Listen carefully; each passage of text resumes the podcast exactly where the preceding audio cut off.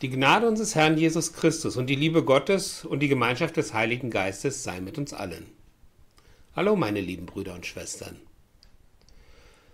Ich schaue heute auf meinen Glauben und auf mein Leben. Was ist da Besonderes dran? Eigentlich nichts. Aber es ist doch etwas passiert. Ich habe mich verändert. Im Laufe der letzten 15 Jahre habe ich mich verändert.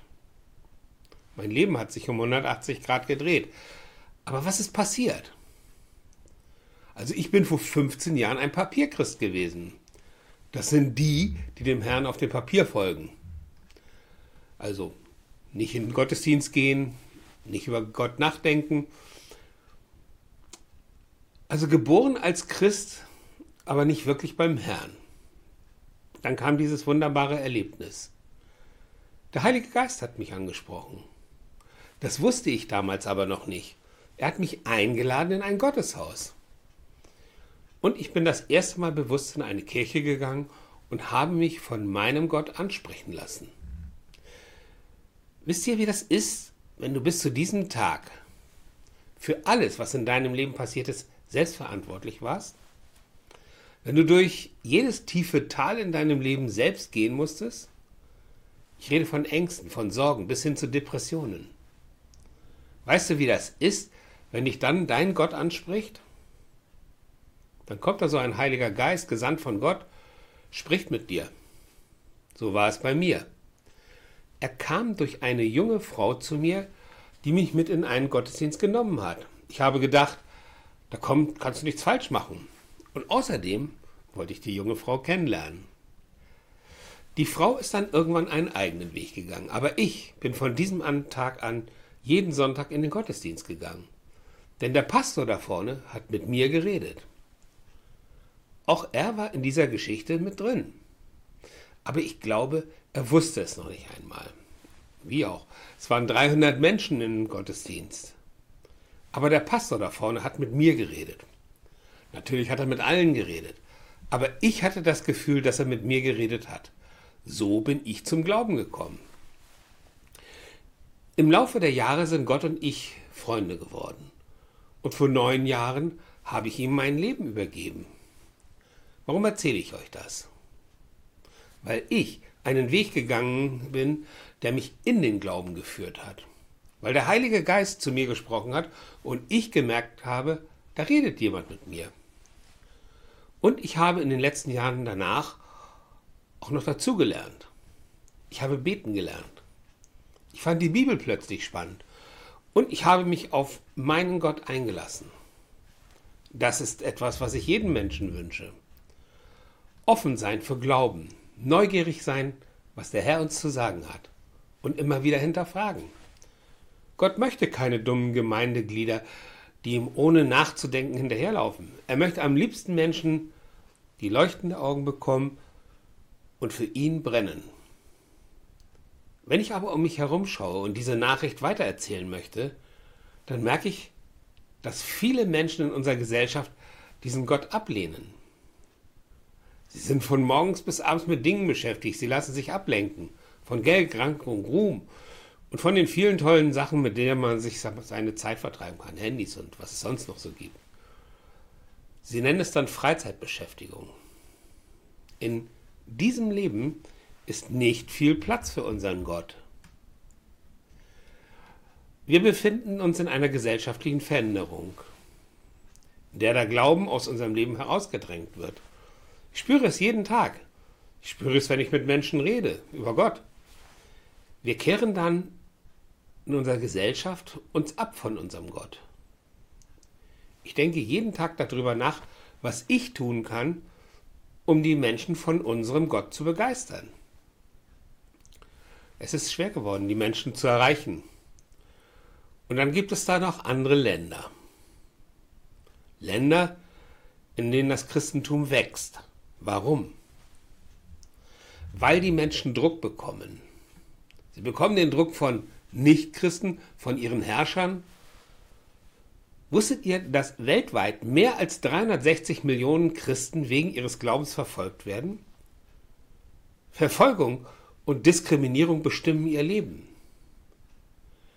Es gibt dort eine christliche Gemeinschaft, die sich mit diesen Menschen beschäftigt. Man nennt sie Open Doors. Diese Gemeinschaft macht sich die Mühe und erfasst, in welchen Ländern die Verfolgung am schlimmsten ist. Dafür gibt sie dann einen sogenannten Weltverfolgungsindex heraus. In den 50 Ländern des Verfolgungsindex steht es. Von betroffenen Christen, das sind 312 Millionen der dort lebenden 744 Millionen Christen. Wusstet ihr, dass Christen in mehr als 74 Ländern durch ihre Regierungen, durch rechts, äh, durch extremistische Gruppierungen oder religiöse Führer das Recht auf freie Religionsausübung verweigert wird? Mich haben diese Zahlen schockiert. Aber das ist genau das, was unser Herr Jesus Christus in der Bibel schon vorhergesagt hat. Das Leben als Christ in diesen Ländern ist kein Zuckerschlecken. Wenn ich höre und mir Gedanken darüber mache, dann frage ich mich immer wieder, was in unserem Land los ist. Also hier in Deutschland. Wir leben in einem der reichsten Länder der Welt. Und ausgerechnet bei uns wird der Glauben nicht mehr so ernst genommen. Glaube wird bei uns noch nicht verfolgt, aber in die Ecke der Bedeutungslosigkeit geschoben. Ich stelle mir an dieser Stelle immer die Frage, ob es uns gut geht. Oder müssen wir erst ins Bodenlose fallen, um zu merken, was uns fehlt, unser Gott. Das sind einfach mal so ein paar Gedanken zu unserem christlichen Glauben. Natürlich hat jeder das Recht, sich für den Glauben oder nicht für den Glauben an unseren Herrn zu entscheiden. Glaube kann eh nur funktionieren, wenn es ein tiefes Bedürfnis ist. Man muss es von ganzem Herzen wollen. Ich will es. Und ich glaube ganz tief an meinen Gott. Und ich glaube an alles, weil ich merke, dass es mir gut tut. Wie gesagt, das Leben als Christ ist schwer geworden. Ich lese euch dazu mal ein paar Zeilen aus Matthäus 10 vor. Es sind die Verse 34 bis 39, gelesen aus der Basisbibel. Denkt ja nicht, dass ich gekommen bin, um Frieden auf die Erde zu bringen. Ich bin nicht gekommen, um Frieden zu bringen, sondern das Schwert. Ich bringe Streit zwischen einem Sohn und seinem Vater, einer Tochter und ihrer Mutter, einer Schwiegertochter und ihrer Schwiegermutter. Die engsten Verwandten eines Menschen werden dann zu seinen Feinden. Wer Vater und Mutter mehr liebt als mich, ist es nicht wert, zu mir zu gehören. Wer Sohn und Tochter mehr liebt als mich, ist es nicht wert, zu mir zu gehören. Wer nicht sein Kreuz auf sich nimmt und mir folgt, ist es nicht wert, zu mir zu gehören. Wer sein Leben erhalten will, wird es verlieren. Aber wer sein Leben verliert, weil er es für mich einsetzt, der wird es erhalten. Amen. Wenn du als Christ lebst, dann richte dich darauf ein, dass es immer wieder einen bösen Menschen gibt, der dir ans Leder will. Wenn wir Christen die sind, die immer wieder ausgelacht, bedrängt und verfolgt werden, was ist es dann, was uns glücklich macht? Wofür lohnt es sich, ein Christ zu sein? Ich denke, es hat was damit zu tun, dass wir an jedem Fleck dieser wunderschönen Erde, in jeder noch so schlimmen Situation nicht allein sind. Gott ist immer bei uns und er gibt uns die Kraft, alle Situationen durchzustehen. Und jetzt die Frage an dich. Was ist logischer oder besser? Wenn du jedes Aufschlagen auf dem Betonboden des Lebens selbst durchstehen musst, oder wenn dieser Gott an deiner Seite ist? Was gibt dir mehr Kraft? Ein Leben als Christ oder wenn du ganz allein bist? Mir persönlich erscheint es unlogisch, kein Christ zu sein. Ich habe den Sinn des Christentums erkannt. Jesus Christus ist absolut gewaltfrei und er hätte niemals ein Schwert in die Hand genommen, um anderen Menschen weh zu tun. Jesus wollte den Frieden, den unendlichen göttlichen Frieden in dir, in mir und in allen Menschen. Leider haben viele Christen das nicht verstanden und damit den Zweiflern Argumente an die Hand gegeben. Kennt ihr den Satz auch? dass in den letzten zwei Jahren so viele Menschen durch Christen umgebracht wurden? Recht haben die Menschen. Es sind Menschen durch Christen zu Tode gekommen, aber nicht durch Jesus Christus. Denn der hat Frieden gepredigt und den Menschen gesagt, sie sollen ihre Feinde lieben. Ich habe das verstanden und schon mehr als einmal die andere Wange hingehalten, um des Friedens willen. Und wisst ihr, wie mein Gott es mir gedankt hat? Er hat meinen Kopf und meine Seele frei gemacht. Ich lese euch nochmal die beiden Verse vor. Der Vers 38, der Vers 39. Wer nicht sein Kreuz auf sich nimmt und mir folgt, ist es nicht wert, zu mir zu gehören. Wer sein Leben erhalten will, wird es verlieren. Aber wer sein Leben verliert, weil er es für mich einsetzt, wird es erhalten.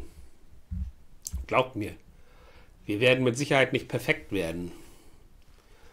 Aber der göttliche Frieden wird in uns kommen. Ganz langsam kommt dieser Frieden in deine Seele hinein. Und dieser christliche Gedanke wird uns weicher machen. Wir werden spüren, dass wir Christen sind. Und es ist auch keine schlechte Idee, für die verfolgten Christen auf der Welt zu beten. Denn das ist es, was sie sich wünschen. Das Gefühl, nicht alleingelassen zu werden. Und wenn wir in unserer Gesellschaft wieder lernen, unserem Gott zu vertrauen, dann werden auch wir weicher werden und das wird nach außen strahlen. Ich bin kein Mensch von salbungsvollen Worten. Ich rede in meinen Predigten viel über die Gedanken, die aus meinem Herzen kommen. Vom Typ her bin ich eher Rationalist und Logiker. Glaube ist für mich etwas, das ich ohne darüber nachzudenken einfach annehmen könnte. Mache ich aber nicht. Ich suche nach einem Grund, warum ich das tun soll. In meinem Glauben habe ich nämlich festgestellt, dass ich mit jeder Predigt, mit jedem Vers, den ich lese, einen Schritt weiter im Glauben komme. Und der Glaube wird mit jedem Satz, den ich lese und lerne, plausibler. Die Frage, warum ich Jesus folge, ist darum leicht zu beantworten, weil er in meinem Leben gründlich aufgeräumt hat, weil Jesus Christus mit klar, mir klar gemacht hat, was mein Weg ist. Und ich bekomme so viel von ihm. Allem voran dieser tiefe göttliche Frieden. Und weil das so ist, nehme ich gerne mein Kreuz auf mich und folge ihm. Denn er hat meinem Leben einen Sinn gegeben. Darum möchte ich das machen, was ich die meiste Zeit in meinem Leben versäumt habe. Ich möchte mein Leben für ihn einsetzen. Auch wenn die Zeiten schlecht werden und ich mein Leben für ihn geben müsste. Ich liebe meinen Gott, denn er hat mein Leben verändert. Und ich weiß, dass ich ihn immer ansprechen kann.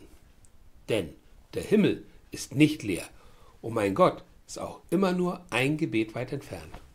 Amen.